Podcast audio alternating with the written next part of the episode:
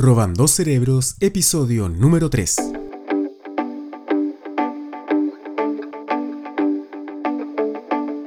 ¿No tienes tiempo para leer contenido interesante, nutrirte de ideas nuevas e inspirarte con la cantidad enorme de información que hay en Internet? Bueno, Robando Cerebros es un podcast dedicado a sustraer columnas, crónicas, entrevistas o artículos de diferentes libros o medios digitales directo a tu oído.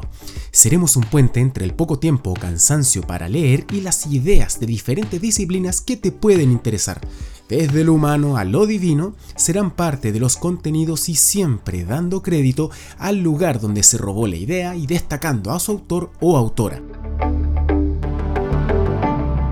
A continuación robaremos un extracto de la introducción del libro 21 lecciones para el siglo XXI del escritor Yuval Noah Harari. Nos habla de la humanidad, el presente y el futuro inmediato. Esta introducción será dividida en dos episodios. En un mundo inundado de información irrelevante, la claridad es poder. En teoría, cualquiera puede intervenir en el debate acerca del futuro de la humanidad, pero es muy difícil mantener una visión clara. Con frecuencia, ni siquiera nos damos cuenta de que se produce un debate o de cuáles son las cuestiones clave. Somos miles de millones las personas que apenas podemos permitirnos el lujo de indagar en estos asuntos, porque tenemos cosas más acuciantes que hacer, ir a trabajar, cuidar de los niños u ocuparnos de unos padres ya ancianos. Lamentablemente, la historia no hace concesiones. Si el futuro de la humanidad se decide en nuestra ausencia, porque estamos demasiado ocupados dando de comer y vistiendo a nuestros hijos, ni ellos ni nosotros nos libraremos de las consecuencias.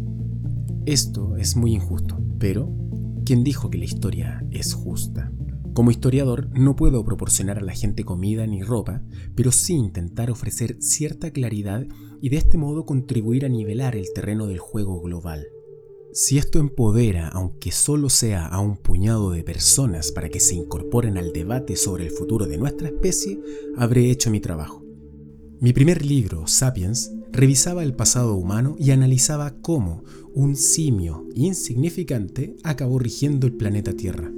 Homo Deus, mi segundo libro, exploraba el futuro de la vida a largo plazo, contemplaba cómo los humanos podrían terminar convirtiéndose en dioses y cuál podría ser el destino último de la inteligencia y la conciencia. En este libro quiero centrarme en el aquí y el ahora. Para ello voy a abordar los asuntos actuales y el futuro inmediato de las sociedades humanas. ¿Qué está ocurriendo ahora mismo? ¿Cuáles son los mayores retos y opciones de hoy en día?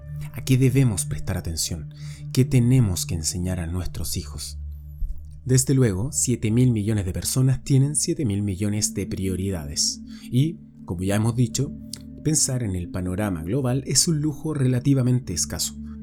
Una madre soltera que intenta criar a dos niños en un suburbio de Bombay se centra en la siguiente comida. Los refugiados que se encuentran en una barca en medio del Mediterráneo otean el horizonte en busca de algún indicio de tierra y un hombre moribundo que yace en un hospital atestado de Londres reúne las fuerzas que le quedan para respirar una vez más todos ellos tienen problemas mucho más acuciantes que el calentamiento global o la crisis de la democracia liberal. No hay libro que pueda hacer justicia a todo ello y no tengo lecciones que enseñar a personas que se hallen en tales situaciones. Solo puedo esperar aprender de ellas. En esta obra mi plan es global. Observo las principales fuerzas que modelan las sociedades en el mundo y que es probable que influyan en el futuro de nuestro planeta como un todo.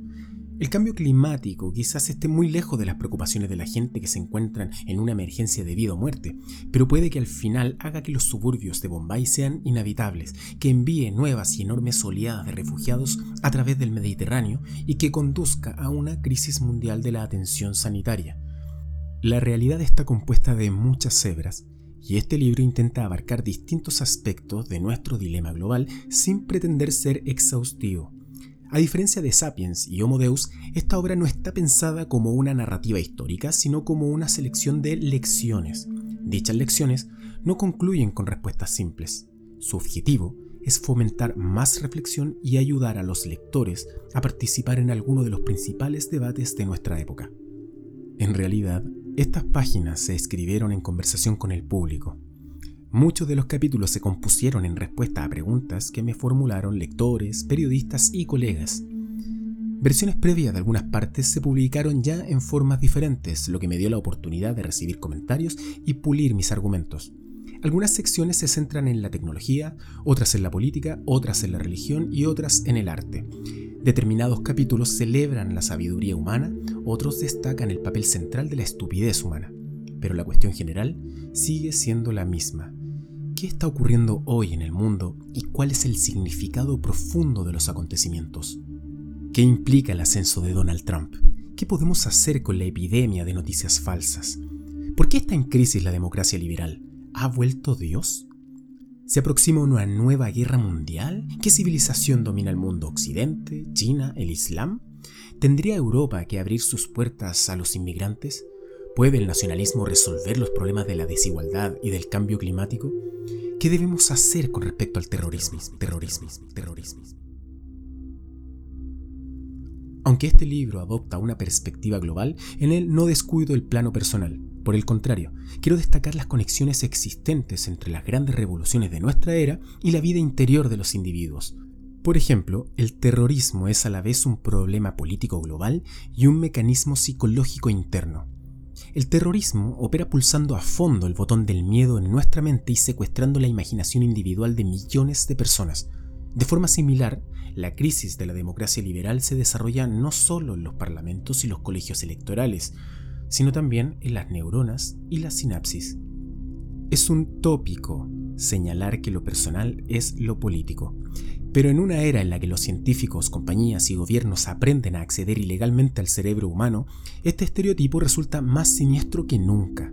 En consecuencia, el libro ofrece observaciones acerca de la conducta de los individuos, así como de las sociedades enteras. Un mundo global ejerce una presión sin precedentes sobre nuestra conducta personal y nuestros valores. Cada uno de nosotros está atrapado por numerosas telarañas que lo abarcan todo, que por un lado restringen nuestros movimientos, pero que al mismo tiempo transmiten nuestras más minúsculas sacudidas a destinos muy alejados. Nuestra rutina cotidiana influye en la vida de personas y animales que se hallan a medio mundo de distancia y algunos gestos personales pueden incendiar el mundo entero, como ocurrió con la autoinmolación de Mohamed Bouazizi en Túnez, que desató la primavera árabe, y con las mujeres que compartieron sus experiencias de acoso sexual y desencadenaron el movimiento MeToo. Esta dimensión global de nuestra vida personal significa que es más importante que nunca poner al descubierto nuestros prejuicios religiosos y políticos, nuestros privilegios raciales y de género, y nuestra complicidad involuntaria con la opresión institucional. Pero, ¿Es esta una empresa realista? ¿Cómo puedo encontrar un terreno ético firme en un mundo que se extiende mucho más allá de mis horizontes, que gira completamente fuera del control humano y que considera sospechosos a todos los dioses y a todas las ideologías? Y esta fue la primera parte de la introducción del libro 21 lecciones para el siglo XXI de Yuval Noah Harari. En un próximo episodio continuaremos con la segunda parte y final. Si quieren sugerir algún contenido para robar, pueden escribir a robandocerebros.profecristian.com. Nos escuchamos en el próximo episodio. ¡Chao!